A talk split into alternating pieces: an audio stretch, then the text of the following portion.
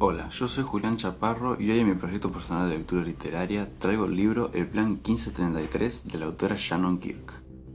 Shannon, a pesar de haber escrito varios libros, no se dedica a la escritura en sí. Ella es abogada y profesora de Derecho que se graduó en la Universidad de Suffolk. En esta ocasión, el libro corresponde a la continuación de otro relato escrito por la autora, El Método 1533, el cual resulta fundamental para entender el pasado de la protagonista y de algún modo poder hallar explicación a sus actos. La historia de este libro relata el plan de venganza de Lisa Island, una mujer que a sus 16 años fue secuestrada estando embarazada y que luego de escaparse por su cuenta lleva a cabo un plan que le tarda 18 años de investigación, en el cual fue asistida por dos agentes especiales y una mujer que forma parte de la secta que la había secuestrado, de la cual no se puede fiar y tuvo que investigarla también a ella.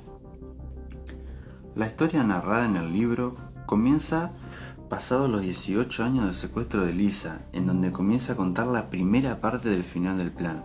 No obstante, a medida que transcurre, se van narrando acontecimientos pasados que son los que nos transmiten a nosotros los lectores la información necesaria para obtener un entendimiento total de las acciones de Lisa. Durante los 18 años después del secuestro, Lisa contactó a los agentes Roger Liu y Lola. Esta última se hacía llamar así puesto que su verdadera identidad estaba protegida. Este equipo de tres comienza a investigar a partir de una pista que una mujer le, dio a Lisa.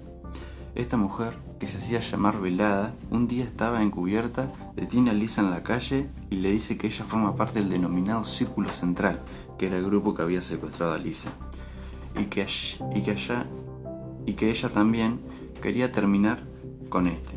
Esta mujer velada solo le proporciona a Lisa la información de que dentro de algunos años el líder de este grupo que se hacía llamar Eminencia la iba a volver a secuestrar para meterla en la pecera de las langostas. Luego de dar esta información tan abstracta y tan poco clara, Velada se somete a la fuga.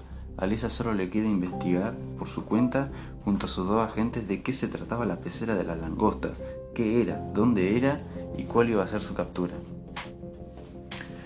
Durante los 18 años descubren que la pecera de las langostas era una cámara de tortura. Esta mujer velada era hermana de eminencia que los secuestradores trafican humanos y hacen show de tortura y estos son vendidos a políticos adinerados y corruptos.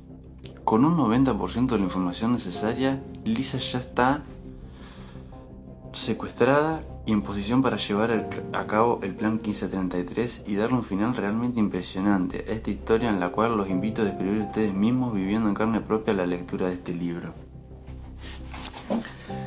Esta obra, más allá de presentar una historia extremadamente fuerte, también deja en ella importantes valores que le voy a presentar en forma de fragmentos. Primer fragmentos. No te mentiré Lola, no te mentiré Lola a menos que sea para protegerte.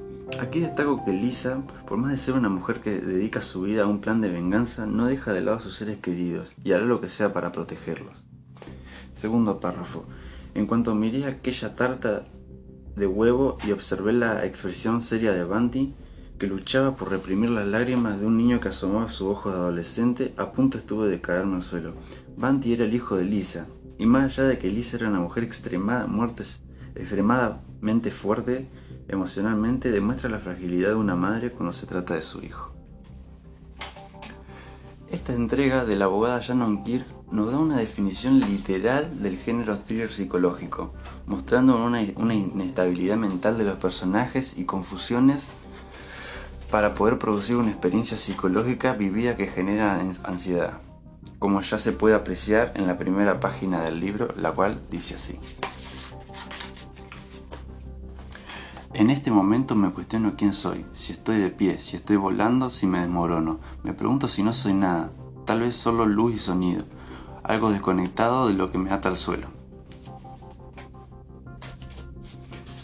Se puede interpretar que la autora hace una crítica directa a los acontecimientos que hoy se viven ocultos en la sociedad, tráfico de personas, entidades ocultas y corrupción, todo a espaldas de la policía, dado que parece que la justicia no interviene, o bien porque desconoce estos asuntos o bien porque no puede manejarlos.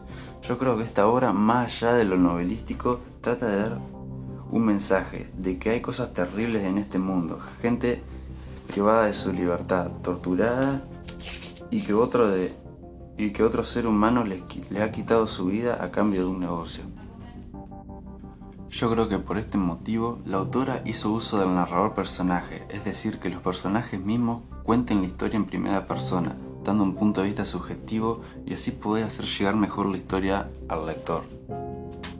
Les agradezco a todos por haber escuchado este podcast, espero les haya gustado y están todos más que invitados a leer esta increíble obra de Shannon Kirk, El Plan 1533, una historia más que emocionante.